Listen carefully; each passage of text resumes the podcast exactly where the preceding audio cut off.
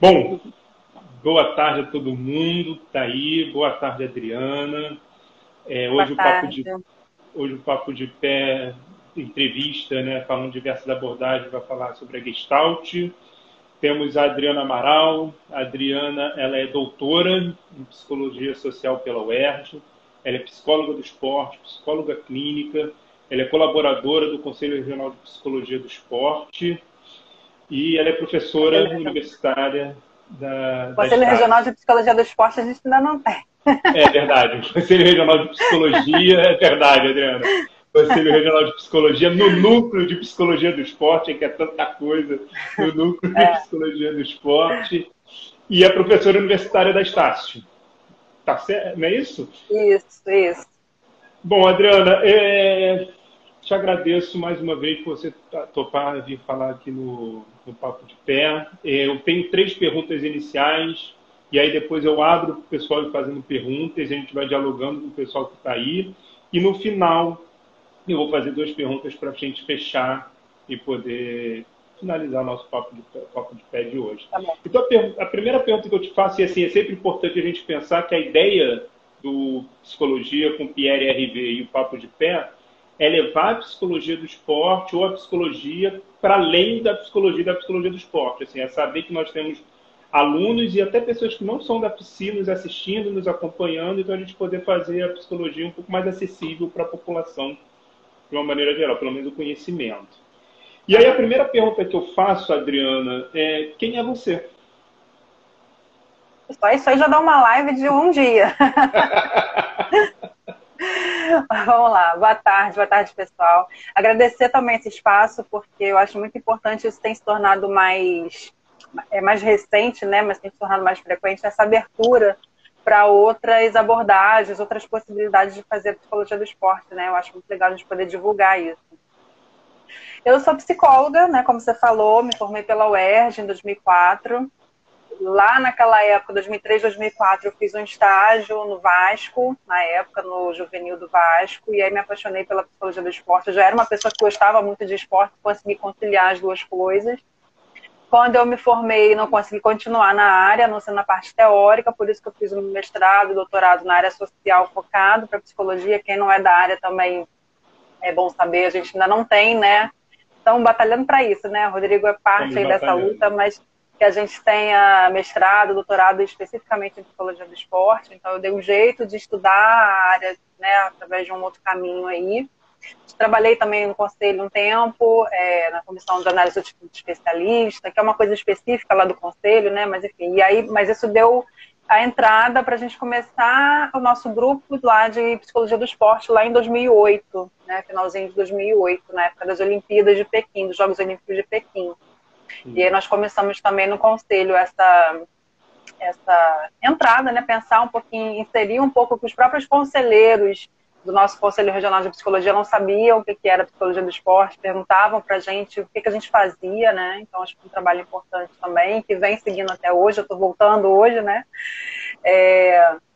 E também trabalhei, é, trabalhei não, mas é, é, desde sempre eu tenho essa, essa preocupação na minha carreira e esse gosto na minha carreira de não separar as áreas, né? Então, ao mesmo tempo que eu trabalho, vou pela área acadêmica, escrevendo, produzindo, dando aula, eu também vou para a área prática, atuando. Quando eu entrei para a Marinha do Brasil, fui temporária da Marinha de 2010 até o final de 2018, eu efetivamente consegui trabalhar com a psicologia do esporte de alto rendimento também trabalhei com o pessoal da Abrapesp, né? Já fui da, da, diretoria da Abrapesp, que é a Associação Brasileira de Psicologia do Esporte, que a gente tem hoje aqui no, Brasil.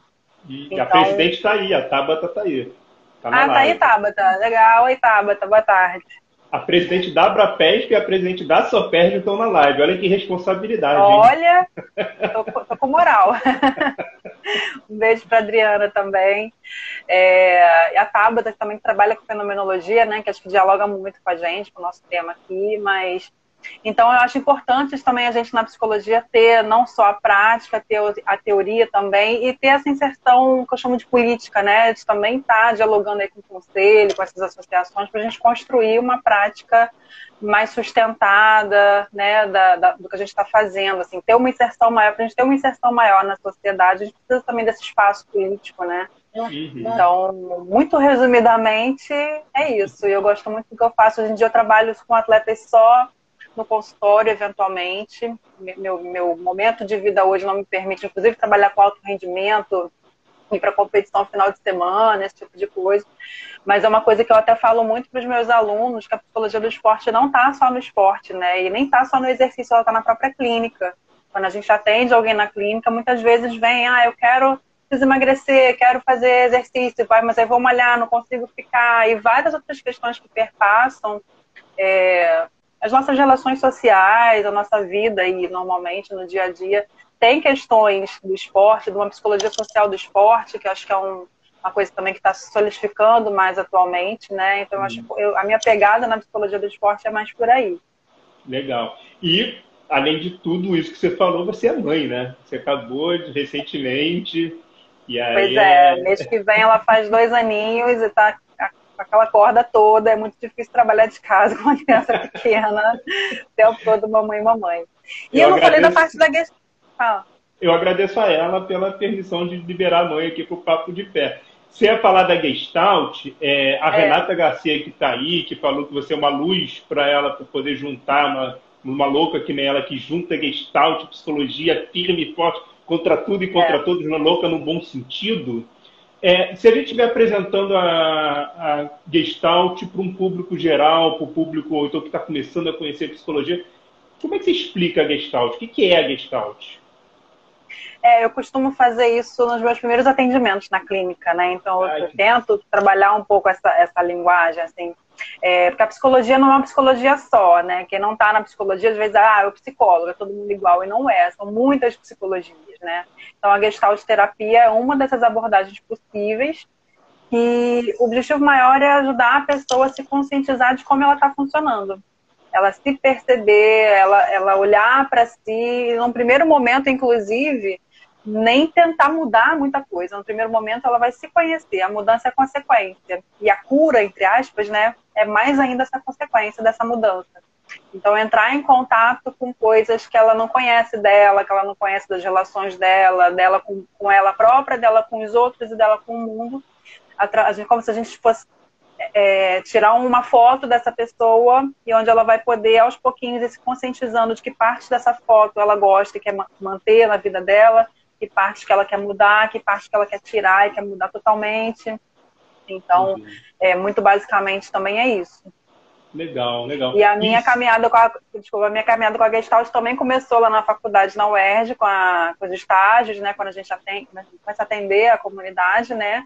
E aí uhum. fiz a formação em Gestalt, fiz a especialização em terapia de casal e família na Gestalt. E quando eu comecei a trabalhar com a psicologia do esporte, eu comecei a tentar é, adaptar e adequar esse vocabulário, essa forma de, de trabalhar assim, a gente tem um esqueleto, né, uma forma de trabalhar que é a psicologia do esporte. Então a abordagem uhum. não é o principal, mas ela faz diferença na visão de homem que a gente tem em algumas formas de intervenção, né? Então eu aprendi, sou muito grata que eu aprendi lá com a Maria Helena, lá no Vasco, aprendi tudo que eu sei hoje, eu aprendi Maria com Helena. ela, de psicologia do esporte.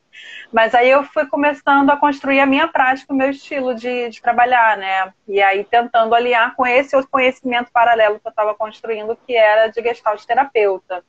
E não e encontrei aí, então, nada. Não encontrou nada na época. Por isso que você é uma das grandes inspiradoras aí para trazer isso. E qual é esse é. papo que tem, Adriana, entre Gestalt e Psicologia do Esporte? Qual o papo que há? E aí eu já digo isso porque você escreveu o capítulo 12 do livro da Psicologia do Esporte e do Exercício, né? que é essa grande obra nacional que nós temos. E ali você traz muito isso, e é muito legal o seu capítulo, porque ele faz exatamente o que você acabou de fazer. Assim. Ele apresenta a Gestalt para em seguida poder dialogar, gestalt esporte. Uhum. O seu texto, o seu texto ele é muito solidário com o leitor. Eu até agradeço muito isso, assim. Ah, Mas fala um pouco aqui para a gente esse papo, assim, que, qual é o papo que tem entre a psicologia do esporte e a gestalt? Ah, é, além do capítulo, o capítulo é posterior, né? Antes do capítulo eu escrevi um artigo que está online também, que é em busca de uma boa forma de fazer psicologia do esporte, contribuição da Gestalt terapia, que está disponível e foi, foi, o meu trabalho de conclusão da minha formação em Gestalt terapia, para quem não sabe. Você fez aonde? Foi assim, com a Terezinha Mello, pela UERJ. Ah, pela UERJ. E aí, é, foi assim, são dois trabalhos, inclusive, que eu fiz, mas totalmente aberta a críticas e a contribuições, porque eu recebo, recebo muitos contatos de alunos me pedindo que bibliografia eu tenho que fala de Gestalt e Psicologia do Esporte. Eu falo, não, não tem. Pega uma, pega outra e relaciona, que foi o que eu fiz. Uhum. É, eu acho que o principal é isso que eu falei. Quando eu trabalho com atleta, primeiro, essa ideia de um atleta como um organismo como um todo. A gente não trabalha só o corpo, nem só a mente, né? Integrar esse organismo, entender que ele não é só atleta, não é só essa máquina de render. Fazer essa compreensão total. A Gestalt terapia tem um, uma coisa que eu acho muito legal, que é o ciclo do contato, né? Que é como a gente satisfaz as nossas necessidades. Aí, antes de falar disso, vou abrir um parênteses, porque claro. aí, no ano passado eu propus abrir um grupo de estudos em Gestalt e Psicologia do Esporte, um grupo que eu coordenaria, que seria pago. E aí só chegou fera no grupo de esporte. A Renata Garcia, a Marta Magalhães, que trabalha na CDF, a Dirce, que foi jogadora de vôlei do Leite Nestlé, hoje é uma psicóloga lá em Maringá. Não sei se elas estão aqui, eu não consigo ver aqui os comentários. Mas aí, depois de um tempo, a gente mudou completamente a configuração do grupo de estudos. Continua sendo um grupo de estudos, mas um grupo de estudos que não sou eu que coordeno, né? Que estou ali promovendo coisas. É, que a gente está construindo junto. Hein? Pois é. Inclusive, nós criamos, até não sei se vocês, quem está assistindo o SEG, a gente criou um nome, o Mobilize, criou no Instagram o Mobilize-se, mobilize.se, que está parado, infelizmente, porque a gente não está conseguindo dar conta nesse momento, mas quem gosta, se curte lá, segue, que em algum momento vai voltar. Eu vou fazer uma piada pronta, mobilize isso daí. É. Pelo amor de Deus, a gente pede. Pois é. Mas por que, que eu abri esse parênteses? Porque a gente está falando de ciclo de contato e a gente está usando muito a metodologia que a Marta Magalhães, que trabalha na CBF há muitos anos, ela trabalha sem dar esse nome, né? E provavelmente muitas pessoas fazem isso, de fazer essa relação. Então a gente está pegando essa forma dela trabalhar, é como a gente começa a, a apreender as coisas no mundo, sentindo, se conscientizando disso que a gente está sentindo, depois escolhendo uma forma de agir para satisfazer essa necessidade, agindo e aí voltando, entrando em contato, que é o nome que a gente chama, né? E uhum. voltando à calma, digamos assim, satisfazendo essa necessidade. Eu acho que isso dá um olhar para a gente muito bom de trabalhar com, com o esporte. A gente, inclusive, numa compreensão diagnóstica desse atleta, que não é dar uma encaixar ele numa doença, mas é entender o funcionamento desse atleta, esse ciclo de contato ajuda muito. E uma outra coisa que eu gosto muito da Gestalt para trabalhar, é, o meu exemplo principal é com relação à ansiedade, é, que a gente chama de teoria paradoxal da mudança. A teoria hum. paradoxal da mudança fala que a gente só muda aquilo que a gente é, aquilo que a gente conhece. Então, por isso que antes de querer mudar qualquer coisa, a pessoa vai se conhecer. E na ansiedade, por exemplo, eu trabalho assim, já tive resultados muito bons. Do atleta que chega super nervoso, com uma ansiedade pré-competitiva enorme, e eu não vou trabalhar um relaxamento para ele acabar com aquela ansiedade. Eu vou trabalhar com ele, construir com ele o que, que é aquela ansiedade, como que aquilo está se construindo, para que está servindo aquilo para ele, que ferramentas ele tem naquele momento para lidar com essa ansiedade, para depois ele ir construindo outras ferramentas. Então, isso me deu também uma, uma, uma, uma amplitude de atuação muito grande, ter esse olhar, né? Para a ansiedade, por exemplo, que não é. Travou? Não sei se ele. Não, que não é tentar abafar ou tentar tirar um sintoma, né? Pegando a ansiedade uhum. como sintoma, mas entender isso no contexto do atleta. E sem falar em grupos, porque naquele artigo mesmo que você falou de grupos, né, que eu escrevi para o capítulo, é, a gente costuma trabalhar muito em grupos levando dinâmicas, né? Fazer uma dinâmica, a equipe está faz essa compreensão diagnóstica, a equipe está precisando de algo, eu percebo alguma necessidade ali, algo que está acontecendo, trabalho uma dinâmica para tentar lidar né, com essa, essa, esse problema. E a Gestalt trabalha com uma coisa que a gente chama de experimento, de experimentação, né? Que é propor algo para as pessoas vivenciarem o que elas estão falando, não só ficarem falando.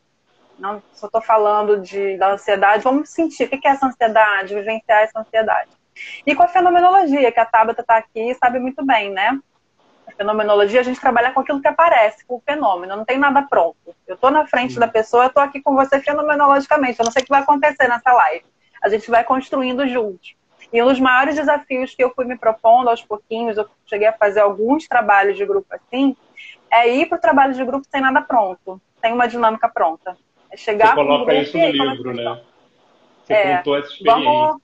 Exatamente. E aí? Aí você vai sentindo, você vai vendo o movimento da equipe. É muito difícil, mas é muito legal e o resultado é muito mais, é, é, como é eu vou dizer, muito mais do grupo, né? Porque você vai vendo o que vai acontecendo, o tema que está surgindo, a energia que está rolando ali, e dali você pode sugerir o tal do experimento, que é vamos, vamos experimentar, então o que, que é isso que está acontecendo? Se for para resolver algum problema de, de atleta com o outro, se for alguma questão, sei lá, qualquer que seja a questão, né? Isso você... é, é lindo. Você nessa parte, você no capítulo você fala da teoria do eu tu e eu isso, né? Quando você traz isso. Aham. Deixa eu só fazer um comentário. A Luísa Brasil está aí falando que fez a formação dela em Gestalt Terapia e vai começar o mestrado. E ela ficou muito feliz ah, em saber legal. que pode conciliar Gestalt com esporte. Né? Olha, então, eu já ouvi muito isso, Luísa. Eu já fui a congresso em que eu ouvi pessoas falando: olha, eu gostava, mas aí eu mudei para TCC para poder entrar na área da psicologia do esporte. Eu falei, não, pelo amor de Deus, vem para cá e ajuda a gente a construir. As pessoas também querem tudo muito pronto, né? E é tão legal a gente construir isso junto. Assim. Tá pensando, é. é possível. A ideia do, do papo de pé, é, diferentes abordagens, está sendo exatamente essa. A gente já trouxe a Tabata falando fenomenologia, trouxemos a Júlia Amado falando de Jung a gente vai ter a Aline Wolf falando terapia focada nas emoções, a Emily uhum. falando de psicologia positiva, e vai ter uma porção de gente falando de várias áreas, e como tudo é possível, né? Como tudo é possível trabalhar. Sim. É, tem, e aí eu vou deixar agora também aberto para o pessoal que for fazendo, quiser fazer as perguntas. Tem uma frase que você coloca no seu, no seu capítulo, que eu até vou pedir licença para poder ler essa frase, que eu queria que você falasse um pouco dela.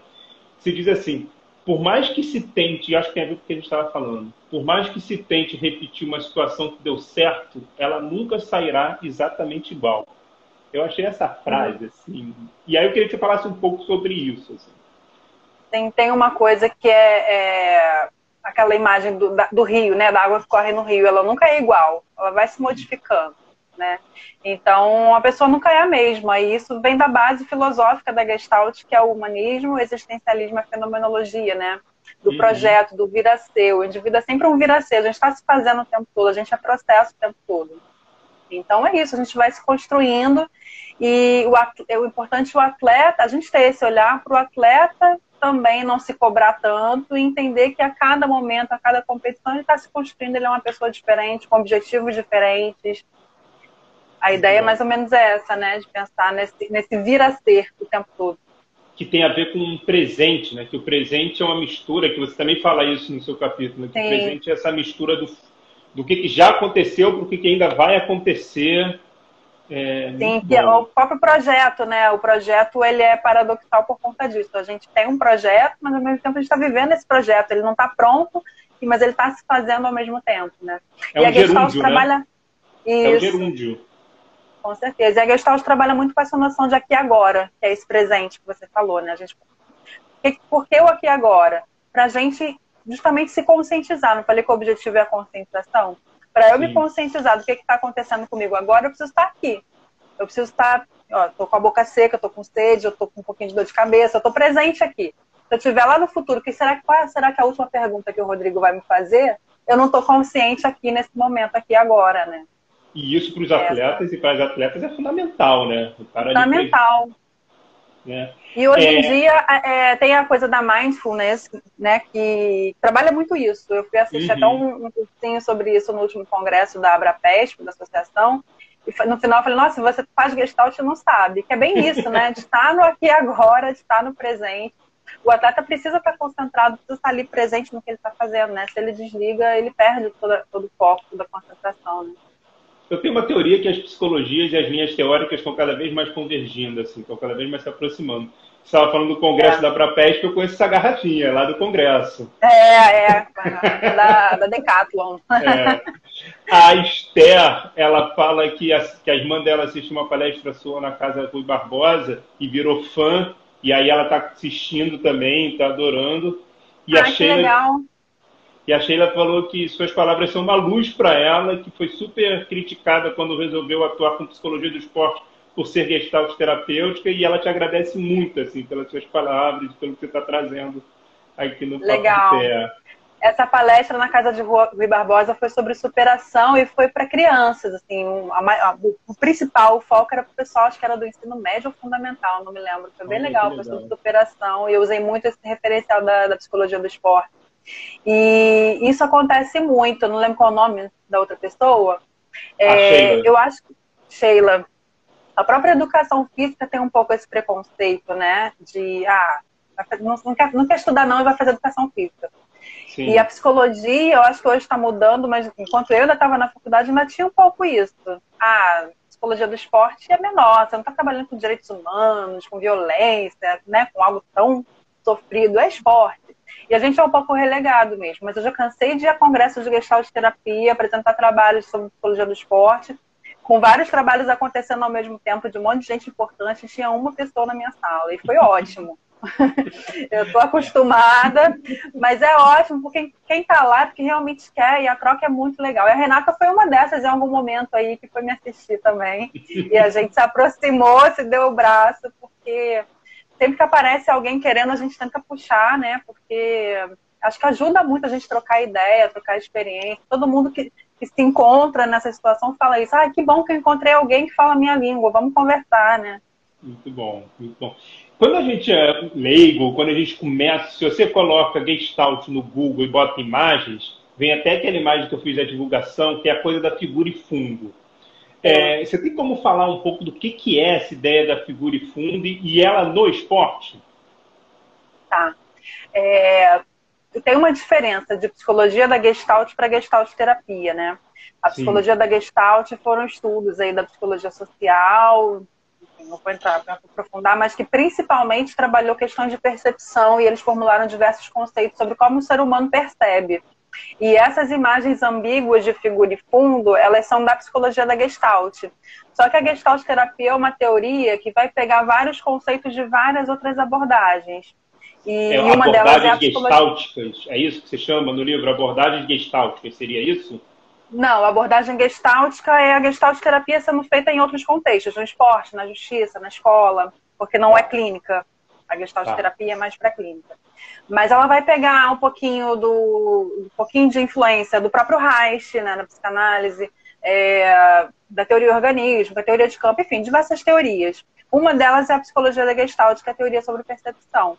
E aí o, a figura, o conceito de figura e fundo é um desses conceitos importantes que vem então de uma outra abordagem que vai dar uma das bases, né, as bases teóricas da Gestalt terapia. Ela vai ajudar a gente a entender e a gente tem vários exemplos disso acontecendo. É, aqui, por exemplo, um, exemplo simples. Enquanto eu estou falando com você, é, hum. você é a figura e todo o resto que está aqui no meu ambiente é o fundo. Em algum momento o ventilador mexe no meu cabelo e eu preciso fazer assim. Isso aqui por alguns segundos se torna minha figura e você uhum. se torna fundo. A gente faz essa troca o tempo todo. E a gente olhando essas imagens ambíguas, a gente precisa fazer isso. Para a gente, por exemplo, aquela que é conhecida da velha e da moça, né? Uma senhora Sim. e uma moça, ou aquela dos dois rostos e o cálice. Para você deixar de ver um, você tem que ter esse clique para começar a ver o outro. Tem essa reconfiguração. Então, uma das ideias principais dessa teoria aí, desse conceito da figura de fundo é essa reconfiguração, né? Eu preciso mudar a minha forma de ver, eu preciso dar uma, uma rearrumada ali naquilo que eu estou vendo para poder aprender aquilo. E, e como é que você leva isso para o né? esporte de forma prática? Então, assim? A própria coisa que a gente estava falando sobre a ansiedade, né, da, é, como que esse atleta sente isso. Então, ele vai para a competição é, o aqui e agora. Se ele, se ele ficar lá no futuro, a figura dele vai ser o futuro e a competição que está acontecendo ali naquele momento é o fundo. Então ele não uhum. vai ter uhum. foco naquilo, é conseguir fazer com que ele faça esses cliques, até porque ninguém também fica concentrado o tempo todo. Isso vai acontecer. Né? Quando a gente Sim. olha aquelas figuras, depois que a gente já sabe o que, que, tem, o tempo todo a gente fica fazendo isso. A gente vê o cálice e vê o rosto, a gente vê a moça e vê a, a senhora. Ele aprender a fazer isso para poder tornar o mais presente possível a figura que é importante para ele naquele momento, que é a competição, que é o movimento que ele vai fazer, enfim. Isso a gente pode falar em termos de sintoma, de queixa, né? O que, que o atleta traz? Ele vem, vem procurar como psicóloga reclamando que está com uma ansiedade pré-competitiva. Aquilo é figura para ele naquele momento. Pode ser que na minha conversa com ele, na minha observação, tenha outras coisas que para mim vão se tornar mais figurais. Ah, uhum. ele reclama de ansiedade, mas a preocupação dele com, sei lá, com, a, com o que os outros vão falar é, é, maior, enfim, isso vai mudando. No trabalho de grupo, por exemplo, o conceito de figura e fundo acontece o tempo todo. Quando alguém está falando, essa pessoa é figura, e os outros são fundo, isso vai se alternando, isso é muito dinâmico. O que, que a pessoa escolhe como tema é a figura e o resto é o fundo. O, a própria imagem do atleta a identidade dele como atleta é a figura, mas ele é marido, ele é filho, ele é irmão, ele é namorado, enfim. É um monte de outras coisas. Isso é o fundo. Por isso, quando eu falo de ver esse atleta como organismo, é poder integrar tudo isso. É claro que o meu foco ali vai ser ele como atleta, a figura é ele como atleta.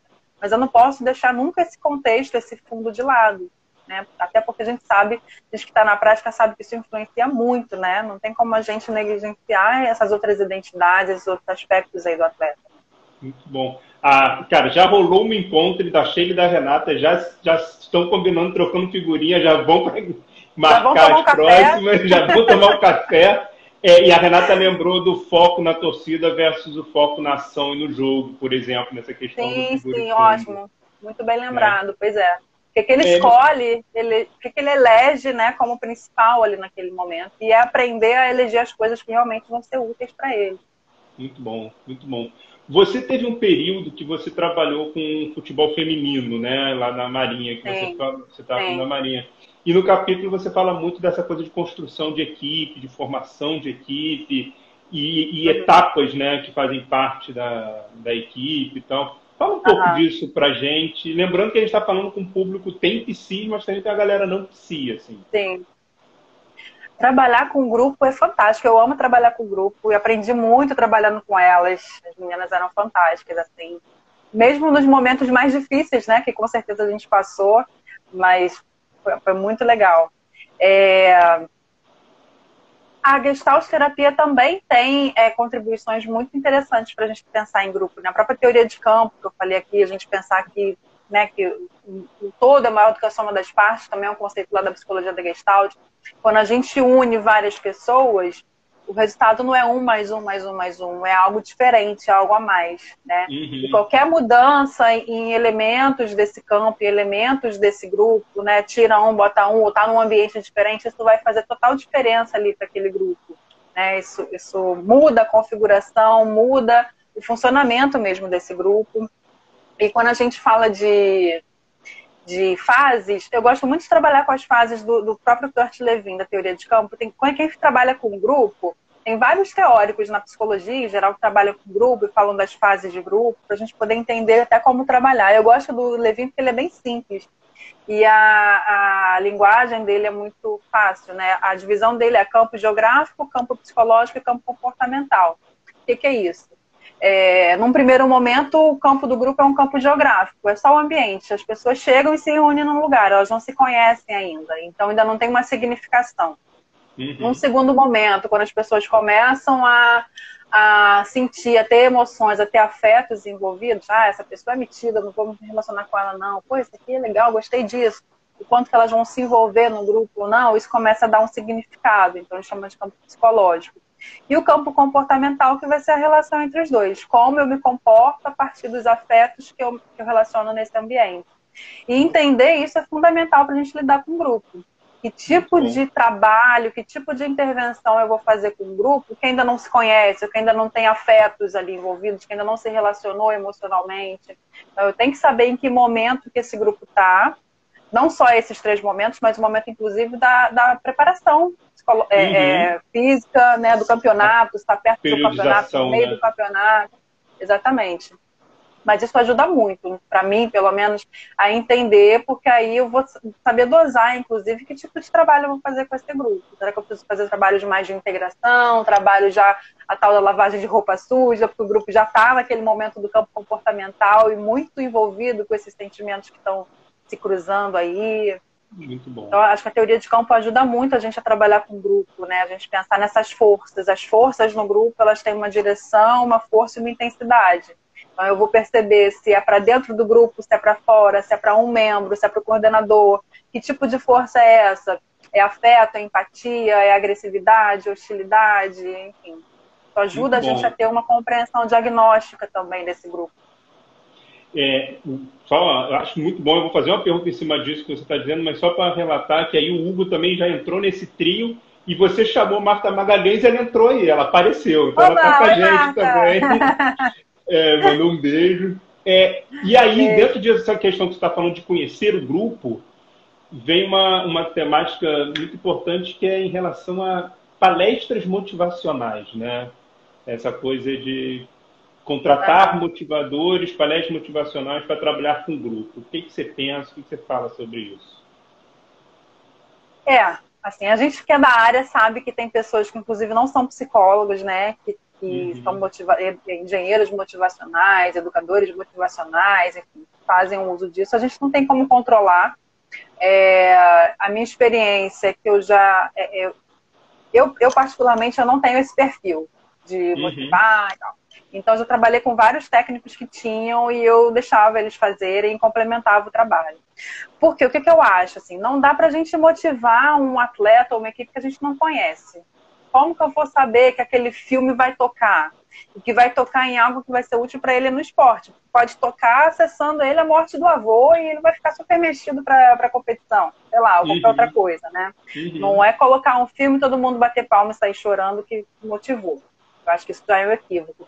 Eu, eu entendo o trabalho motivacional dentro de um trabalho é, é, sistematizado de um contexto. Eu mesmo já fiz trabalhos que eu posso chamar de motivacionais, mas dentro de um, de um, contexto em que eu já trabalhava com a equipe há bastante tempo e eu entendia o momento daquele jogo, daquele momento da equipe que precisava de algo diferente, foi algo totalmente personalizado.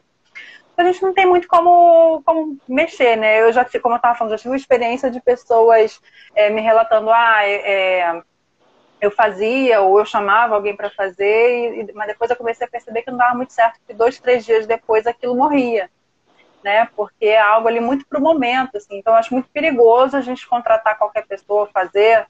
Tem técnicos que gostam muito de fazer, como eu falei, mas tem que uhum. pensar também o que, é esse fazer, é jogar no Google, pegar um filme e passar, né? Ou é algo pensado numa equipe interdisciplinar, que é o ideal, né? O nosso trabalho não é único, não é isolado a gente trabalhar com outros grupo, né? profissionais, né?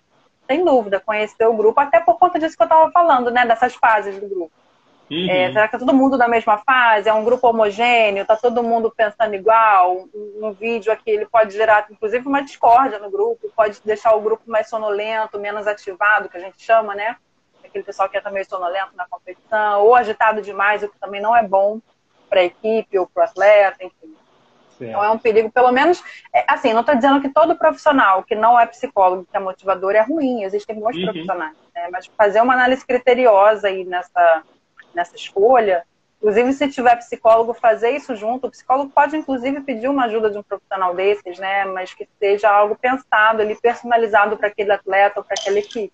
Senão Perfeito. pode acontecer do tiro virar contra né, a gente, e a gente acabar dando um tiro no pé. Perfeito. É, a gente está quase chegando no final, né? Tá no, já estamos aí para 40 Muito minutos. rápido, né? É, não, ainda tem 20 minutos, ainda tem um tempinho. Mas a gente já passou um pouco mais do que da metade, e aí então da tô, metade, quem, é. é, mais um pouquinho mais da metade. Quem quiser fazer perguntas e tal, aproveita esse momento aí com a Adriana. É, e você falou do Kurt Levin como um dos teóricos. E quem uhum. quiser começar a estudar, quem quiser começar a buscar, além do Kurt Levin, além da Adriana Amaral, além da Marta Magalhães, quem mais pode buscar? Quais autores? Seria interessante quem quiser fazer esse diálogo do esporte, com a, psicologia, com a psicologia, com a gestalt. Tem um texto que eu gosto muito também, eu não vou lembrar o nome dele todo, mas é da Lígia Frascarelli, que está no Google também, se vocês colocarem lá, que acho que é a.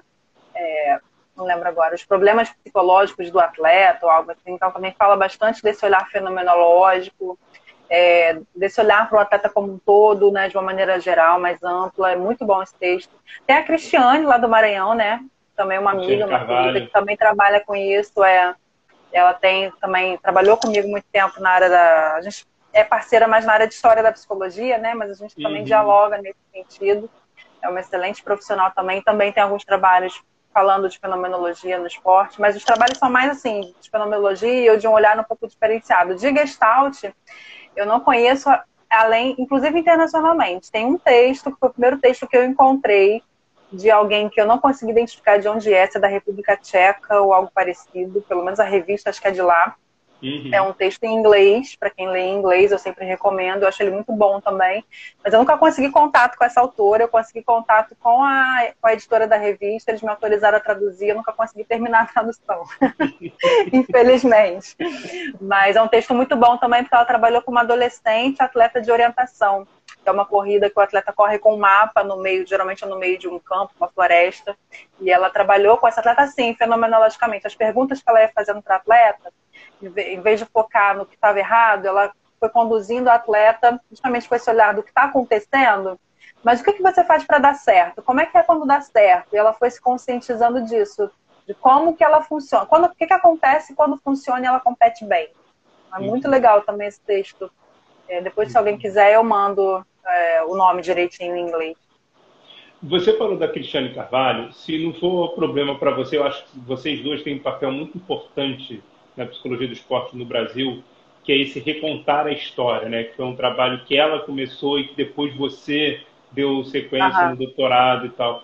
Você pode falar um pouco sobre isso? Porque até então, se você vai abrir livros antigos ou qualquer coisa, vai falar que João Carvalhais foi o primeiro psicólogo do esporte no Brasil. Sim, e aí vocês sim. duas contaram uma nova história, né? Nos conta um pouco dessa nova história. Pois é, é a, minha, a, nossa hipótese é que a psicologia do esporte, até para se solidificar como uma, uma, área da psicologia, precisou meio que de um pai, né? De um nome, falar, ah, esse aqui foi, e realmente foi, o trabalho dele não tem como a gente negar que foi muito importante. Uhum. Mas é, a Cristiane trabalhou com revistas de educação física das décadas de 20, 30 e começou a ver que tinha conteúdo relacionando psicologia e educação física, né? E ela abriu algumas portas aí que no meu doutorado eu fui, é, até meio sem querer, eu fui continuando e também descobri, é, por exemplo, a Cecília Stramandinoli, que é uma autora mais ou menos na década de 30, já começa também a publicar alguns textos é, relacionando, não vai, não vai dizer que elas fazem psicologia do esporte, né, que eles fazem psicologia do esporte, mas relacionando, uhum. eu acho que se a gente pensar, inclusive, é, correlacionando em, internacionalmente, né, o, lugar da psicologia do esporte nesse momento é um pioneirismo enorme, né? É, são vários autores e, e, o que mais me, me o que eu mais gostei, por exemplo, na minha tese de doutorado, foi o que veio depois, que é o Ataíde Ribeiro da Silva, que é muito pouco falado na psicologia do esporte. Geralmente nos livros fala assim, teve o Carvalhais, que fez isso, isso, isso, isso, isso. Depois dele veio o Ataíde. E depois, né, não se fala Sim. muito dele. E eu também, meio que por acaso, descobri, né, fui pesquisar lá na Fundação Getúlio Vargas, no ISOP, que é o Instituto de Seleção e Orientação Profissional, que é uma das principais, foi né, uma das principais instituições na psicologia, na história da psicologia aqui no Brasil, trabalhando com recrutamento, seleção e orientação profissional. Vários psicólogos de lá trabalharam em psicologia do esporte de alguma forma. E o Ataíde foi psicólogo de lá e ele teve um trabalho incrível tanto em publicações, ele trabalhou com a seleção de futebol do Brasil em 62, em 63. No bi, né? né? No bicampeonato. É, e trabalhou dois anos, o que não aconteceu com o Carvalhais. Ele trabalhou e ele foi chamado de novo para a Copa seguinte. Ah, né? E ele tem uma produção enorme e a gente não sabe nem quando que ele morreu. Não tem dados sobre a vida dele. Assim. É uma coisa é que eu pesquisei, apagado, eu procurei. Né? Pois é, aí eu fiquei apaixonada pela história dele, porque ele fez muita coisa. Ele criou uma associação lá no ISOP, na época, Associação é, de Psicologia do Esporte e Atividade Física. Ele publicou muito, ele, ele, ele frequentou, a, ele foi membro da, da Sociedade Internacional de Psicologia do Esporte, ele, sabe, ele da frequentou o meio né? internacional. É, ele teve no é, primeiro ajudou... congresso do, da ISSP, ele teve no primeiro congresso falando da psicologia que acontecia aqui Isso. no Brasil, né? Ele participou da criação da acho que a Federação Sul-Americana de Psicologia do Esporte. Então acho legal a gente ter. Eu tenho um artigo sobre ele também, Sim. veio da minha do meu da minha tese de doutorado, tem um artigo só sobre ele e que é, é isso, né, da gente poder ampliar um pouquinho, não tirar o mérito do Carvalhais. Ele tem, né, acho que ele abriu muitas portas para gente mas acho que a gente, quando pensa em história, a gente tem que tomar esse cuidado de não eleger pais, né? Porque a gente tem a história de quem faz a história. Então, eu aqui no Rio de Janeiro estou fazendo, eu descubro a história aqui do Rio. A gente não uhum. sabe se teve alguém lá no Nordeste, lá no Norte, no Sul, fazendo e não está descoberto. Até porque, quando eu comecei lá no Conselho em 2008, 2009, a gente fez esse mapeamento, quem trabalhava com psicologia do esporte, não com gestalt, mas com psicologia do esporte, e a gente descobriu um monte de gente que estava trabalhando junto com a gente e a gente não conhecia. Então, se isso está acontecendo agora, nos anos 2000, como não aconteceu lá na década de 50, 40? Claro. Né? Com certeza tinha gente aí também pensando isso. A coisa não acontece do nada, ninguém inventa nada do nada. O próprio Freud não inventou a psicanálise do nada. Tinha um movimento da época, né? A história não é personalística, né? A Exatamente. história não é psicologística, ela tem as Zeitgeist, é. né? É. É, a, a, gente está, de fato, agora faltam 15 minutinhos para a gente finalizar. Quem quiser fazer perguntas pode fazer. Eu tenho algumas. Eu vou trazer um pouco para o contexto atual da, do Covid, da pandemia, da quarentena. Como é que você está enxergando e como é que você está vendo essa realidade no esporte, na psicologia do esporte, nesse momento que a gente está vivendo, Adriana? Eu vou dar um pouquinho de spoiler, né? Porque a gente vai Pode ter uma dar. live. a gente vai ter uma. Até fazer propaganda, né? Vai ter uma live quinta-feira do Conselho, do Núcleo de Esporte do Conselho, né? De Regional, regional do, do Rio de Janeiro. Que é falando justamente sobre isso, né? Do luto, desse luto coletivo da pandemia, mas ao mesmo tempo os lutos no esporte, né? A, a falta que um, que um campeonato esportivo, né? A falta desse lugar do esporte, do exercício na, na, na, construção de uma cultura de movimento, de uma cultura do lazer, a falta de poder frequentar uma vila olímpica, um calçadão, né, de se exercitar ao ar livre, os, a gente chama de ajustamentos criativos na gestalt terapia, né, de como fazer exercício ou continuar a minha prática num, num, né, num contexto de isolamento social, num contexto que eu estou dentro de casa, né? E eu acho que tem muita gente adoecendo, né? O que eu acho interessante é que nesse momento o esporte está sendo colocado como um dos pilares, né? Não deixe de praticar esporte, mantenha-se ativo em casa. Mas a gente não pensa nisso, por exemplo, como uma política pública de pessoas que estão em privação de liberdade, né? O pessoal que é preso mesmo, detentos, né? É, ou que estão hospitalizados, enfim, qualquer é, contexto de privação de liberdade, a gente não pensa em políticas públicas de esporte aí estão pensando agora. Então, pelo menos que seja uma herança positiva aí dessa pandemia, né? Muito pra bom. depois. Cara, você está com o poder que você falou do conselho, apareceu o Acioli, você falou da Marta Magalhães, ela entra aí. Só espero que a Thaís Ribeiro e o Coach Levi não apareçam. aí vai ficar preocupado. É, e aí a Dani Muniz, que vai estar nessa live, ela também está aí presente, ela estava aí no início, também está aí presente, e vai ser bem legal. E também tem essa questão que você destacou muito isso, da importância desses jogos na televisão, né? O papel desses jogos. Sim. De, de, passar essas reprises, né? Porque tá passando a reprise de jogo e eu aqui na minha casa não, não vejo isso, mas tem relato de várias pessoas dizendo que parecia a final mesmo, a final da é. Copa de 94, a final da Libertadores, semifinal, a final da Libertadores, né? Que as pessoas então acho preenchendo determinados vazios com isso, né? Eu acho que também é material aí para a gente pesquisar, e assim, a gente não, porque eu não vou ter tempo de fazer isso, mas para quem tiver com gás, também pesquisar e investigar esse, esse fenômeno, né? O papel do fenômeno esportivo aí na, na vida da gente, como que a gente consegue é, preencher, né? Para quê fazer essas reprises? É claro que tem todo um cunho comercial, de patrocínio, etc. Mas tirando isso, tem um, faz um sentido, né, para quem está assistindo. A gente entender o que, que é isso, acho importante. E aí o Acioli ele fez uma pergunta, você já falou sobre isso, então, e você está falando da questão de pesquisa, eu acho que ele fez uma pergunta para a galera que quiser pesquisar Gestalt em esporte. Ele perguntou, ele falou, não sei se já fizeram essa pergunta, mas o que é figura e fundo nesse momento? Que é, aí está uma excelente pesquisa para ser feita a partir daí, né? Sim. A gente já discutiu um pouco figura e fundo aqui, assim, olha, chegou atrasado, cara. é, mas acho uma boa pesquisa, uma boa pergunta para ser feita. Hein? E, Adriana, é, o que você acha que vai. Que, sei lá, quais são as suas perspectivas para frente, assim, nesse exato momento, e aí pegando um pouco dessa brincadeira do Acioli em relação. A brincadeira não está muito séria, mas assim, em relação à figura uhum. fundo. O que, que, que você enxerga na psicologia do esporte? O que, que você enxerga sei lá, se a gente tivesse o papo de pele aconteceu há quatro, começou há quatro anos atrás. Se a gente tiver daqui a quatro anos, viajou e estamos daqui a quatro anos lá na frente. O que você acha que vai mudar na psicologia do esporte? O que você acha que vai mudar no contexto esporte? Sinceramente, Rodrigo, eu não acredito em mudanças muito profundas, não. Eu acho Beleza. que a nossa sociedade, eu acho que a nossa sociedade tende a, a pegando alguns conceitos aí da Gestalt, a gente tenta manter o equilíbrio, né? A gente, tanto que a gente está vendo tanta gente resistindo essas mudanças, resistindo a um monte de coisa, querendo manter o normal, e o normal não é mais normal, ele nunca mais vai ser normal, vai ser um outro normal, né?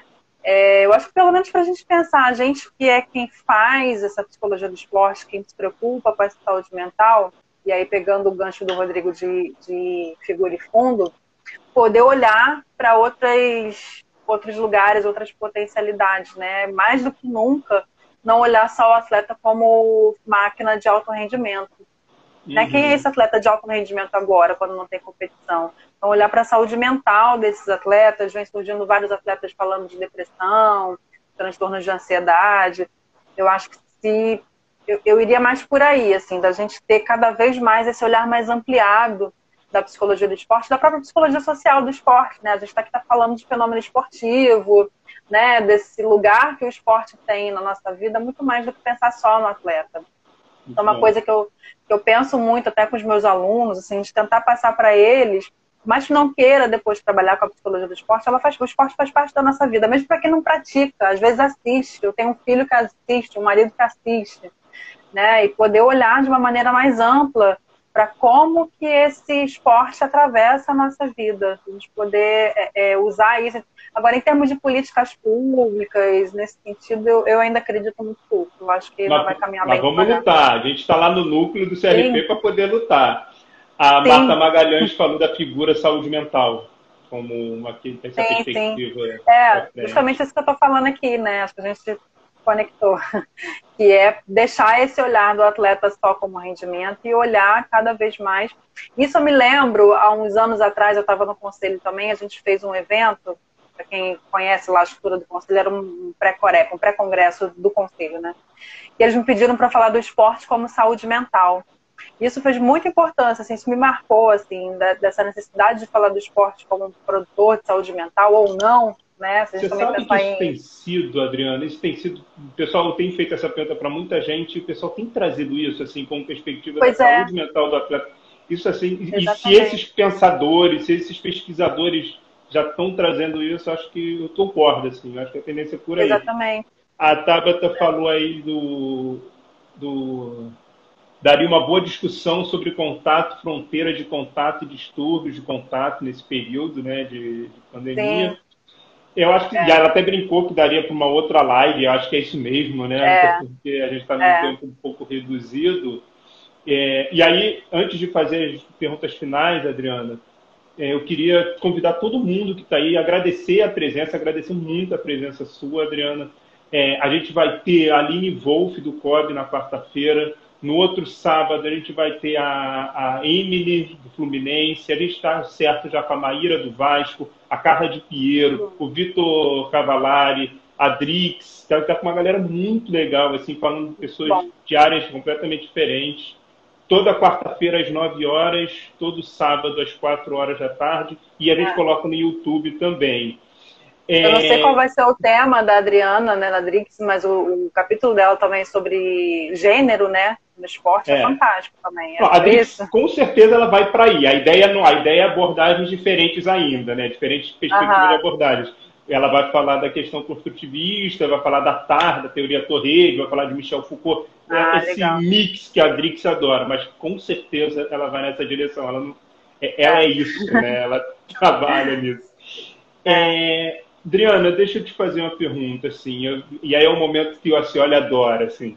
É, pensando, sei lá, na cultura, pensando em, cultura pop, é, arte, livro, música, revista, sei lá, série, um, um, uma obra da, da cultura pop que, que, sei lá, que resuma isso que a gente falou aqui, que fale um pouco dessa aproximação da Gestalt com o esporte, qual é que te, o que te atravessa o tempo inteiro que você está trabalhando? O que, que vem na sua mente? A primeira que vem na sua mente, assim. Vem duas coisas. Um, um, filme que eu não lembro o nome. Boa. eu sou péssima para lembrar o nome do filme. eu acho que é Poder Além da Vida. Poder Além da Vida. direito. Acho do, que é. Que é um filme meio louco. Da Isso, é um filme meio é. louco, mas acho que ele conversa muito com a gestalt terapia. É, a Marta concordou. É, ela gosta também desse, desse filme. E eu, me veio à cabeça aqui como uma onda do Lulu Santos, né? A gente é. falou aí do nunca vai ser o mesmo, né? A gente é um sendo o tempo todo. Nada do que foi será de novo do jeito que já foi um dia, né? Vai ter, vai ter canto, fala... vai ter uma, um momento canto seu? Pode ser. Nada do que foi será de novo do jeito que já foi um dia. Muito bom. E aquela frase que você coloca, né? Que é o presente que não vai ser a mesma coisa. Não adianta, você Exatamente. tem que buscar uma fórmula, né? Porque não vai ser igual, né? Uhum. Bom, Exatamente. E, gente, e, e isso não só em contexto de pandemia, isso sempre, né? Eu acho que a gente uhum é, é, tem que se conscientizar disso, de também desapegar de determinados padrões e poder estar aberto ao novo, poder estar aberto a essa mudança, a esse contato com coisas diferentes, né? Muito bom, muito bom. Pô, e, e o pessoal tá amando aí você ter cantado na live. Obrigado. Foi sensacional.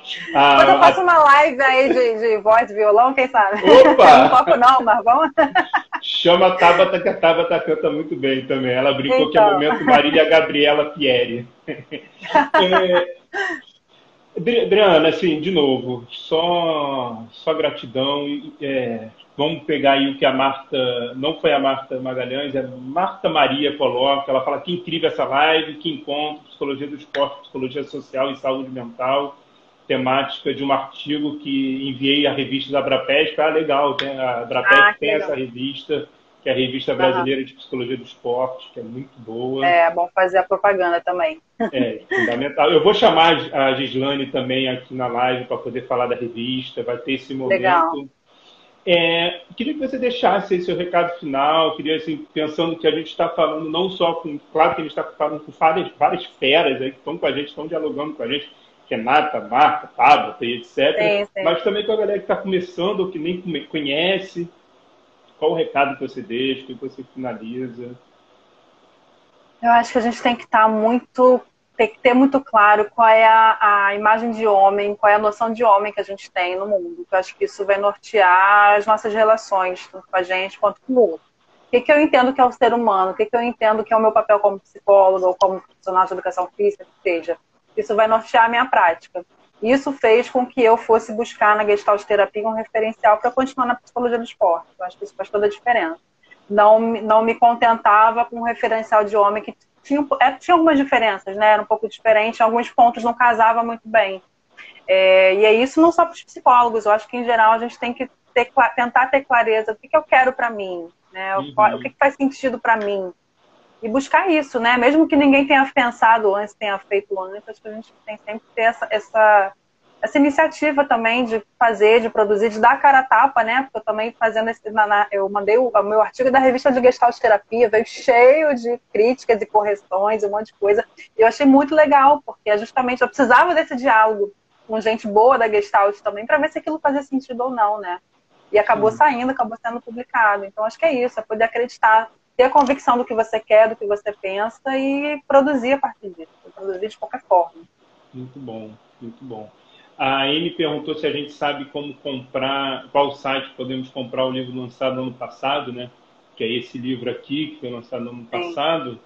É, tá no e-books, né? E também qualquer coisa entre em contato com a Abrapesp. A Abrapesp tem também para poder é, vender. Eu vou fazer um, um, sorteio aqui no momento da live desse livro e a gente ir nos congressos ah, e tal. E muito bom. Mas acho que jogando no Google cai na editora e tem como comprar também. Ah, já cai direto? Eu acho que sim, eu já, eu já pesquisei várias vezes e aconteceu isso. Esse esgotou, mas tinha. Muito bom. E muito bom esse seu encerramento, Adriana, falando dessa perspectiva de homem, homem ser humano, né? Não homem, sim, homem sim. do sexo masculino, mas é. homem é ser humano, assim, é, eu acho que é bem por aí mesmo, independente de qual é a sua ação, né, independente qual é o seu labor, fazer essa nova reflexão. Uhum. Adriana, só te agradeço. É, vou de novo falar. Quarta-feira a gente vai estar com a Aline Wolf do COB. No outro sábado a gente vai estar com a Emily do Fluminense. A Aline Wolf falando de terapia focada nas emoções. A Emily falando de Bom. psicologia positiva. E assim, eu adorei. A Tabata tá aí falando que também já esgotou lá no, na Brapesp. Está, é. Ah, na Brapesp. Na Brapesp. Mas eu, tô, eu, cara, vou contar um segredo. Eu recebi um, um lote de pessoal que escreveu, pediu para ter uma nova publicação, né, uma nova edição, uma nova impressão Aham. E aí ninguém queria receber esse momento da pandemia, eu recebi. Eu devo estar lá no quartinho do, do Corona, que eu brinco, tudo, tudo que chega eu boto no quartinho do Corona. eu devo estar com uma média de uns 200 livros ali. Então, Olha. já já é, vai, vai rodar. Já bom. já vai rodar. Muito bom. Nossa, aí. mas passa muito rápido, né? Eu assistindo demora beça, mas aqui voou o tempo. É porque é muito gostoso. Você fala muito é. bem, você até canta muito bem. Então, então porque é bom passar é, rápido. Passou muito rápido. É isso, Mas obrigada pelo convite, obrigada a todo mundo que assistiu aqui. Eu acho que a gente está aberto aí. Entrem lá no Instagram também do Mobilize-se, no meu, da Marta, da Renata, da Thalita, todo mundo aí tentando pensar a gestalt terapia. Como é que te encontra? Como é que te encontra no, no Instagram e no O meu Instagram é psicóloga Adriana Amaral e o do da Gestalt que está parado por enquanto, mas a gente vai mobilizar, é Isso. o mobilize.se, mobilize-se. Bom, que bom. Tá? Então tá. Adriana, beijo grande, obrigado mais uma vez, obrigado beijo. a todo mundo que participou, foi ótimo. Essa coisa do figura e fundo, falar com, com o chat, falar com você é figura Exatamente, fundo, né? o tempo todo. é isso. Beijo grande. Beijo, obrigada. Tchau, tchau. Tá bom, tchau.